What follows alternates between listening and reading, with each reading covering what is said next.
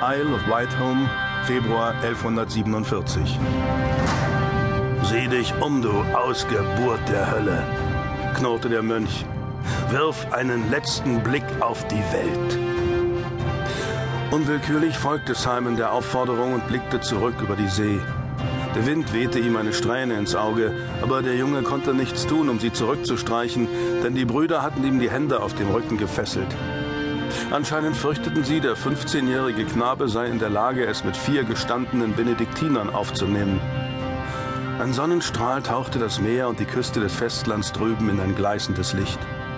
Der Turm der Klosterkirche, der eigentlich gedrungen und hässlich war, wirkte mit einem Mal filigran. Dann schob sich eine Wolke vor die Sonne und das St. Pancras Kloster versank wieder im Zwielicht. Nicht gerade überwältigend, hätte Simon gern gesagt, um der Welt, die ihn ausstieß, zu bekunden, dass er gut auf sie verzichten könne.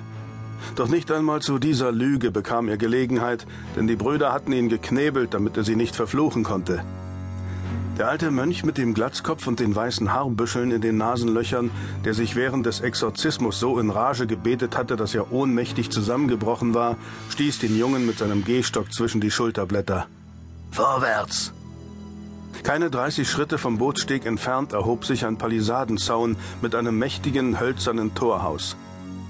Der Schlüssel, Bruder Martin, drängte der mit den Nasenhaaren. Bruder Martin nahm den größten Schlüssel, den Simon je gesehen hatte, vom Gürtel und steckte ihn in ein riesiges Vorhängeschloss. Erst als dessen Bolzen aus einer rostigen Öse gezogen war, konnten die beiden anderen Brüder den Eisenriegel hochstemmen, der das Tor versperrte. Solche Schließkonstruktionen gehörten eigentlich auf die Innenseite eines Burgtors. Aber hier war eben alles anders. Die beiden jungen Mönche mussten ihre gesamte Kraft aufbieten, um einen der schweren Torflügel weit genug zu öffnen. Als der Spalt so breit wie ein Mann war, traf Simon ein Stoß mit dem Stockende in den Nacken. Er torkelte über die Schwelle und fiel auf die harte Erde. Da er seinen Sturz nicht mit den Händen abfangen konnte, landete er auf der Brust. Dann schlug das Tor hallend zu. Simon spürte eiskalten Schlamm unter der Wange und weinte. Er weinte lange und bitterlich. Er war zutiefst entsetzt über das, was ihm geschehen war, und er hatte Angst. Vor der ewigen Verdammnis, die der Abt ihm prophezeit hatte, aber noch ein bisschen mehr vor dem, was ihn hier erwarten mochte, vor dem Rest seines Lebens. Als die Tränen ihm die Nase verstopften, bekam er mit einem Mal keine Luft mehr, denn der Knebel machte es ihm fast unmöglich, durch den Mund einzuatmen. Simon fing an zu keuchen. Gerade als die Panik sich seiner bemächtigen wollte, spürte er eine Hand auf dem Arm. Nur die Ruhe, mein Sohn, hörte er eine gütige Stimme murmeln. Kräftige Arme umschlangen ihn von hinten, eine Hand strich ihm über die Stirn. Sch Atme, gleich wird es besser. Die Hände packten Simon unter den Achseln und hieften ihn auf die Füße. Im nächsten Moment wurde der Knoten des Lumpens gelöst, mit dem sie ihn geknebelt hatten. Simon spuckte aus und drehte sich um. Danke.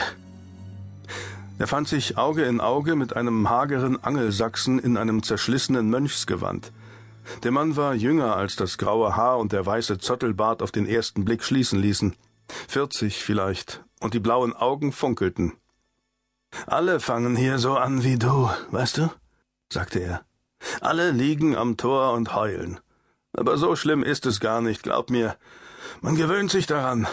Wie ist dein Name, mein Sohn? Simon de Clare. Ah, von edelstem normannischem Geblüt. Eine Ehre für uns. Willkommen auf der Insel der Seligen, Simon de Clare. Ich dachte, sie heißt die Insel der Verdammten, entgegnete Simon. So nennen sie sie dort draußen. Wir hier drinnen wissen es besser.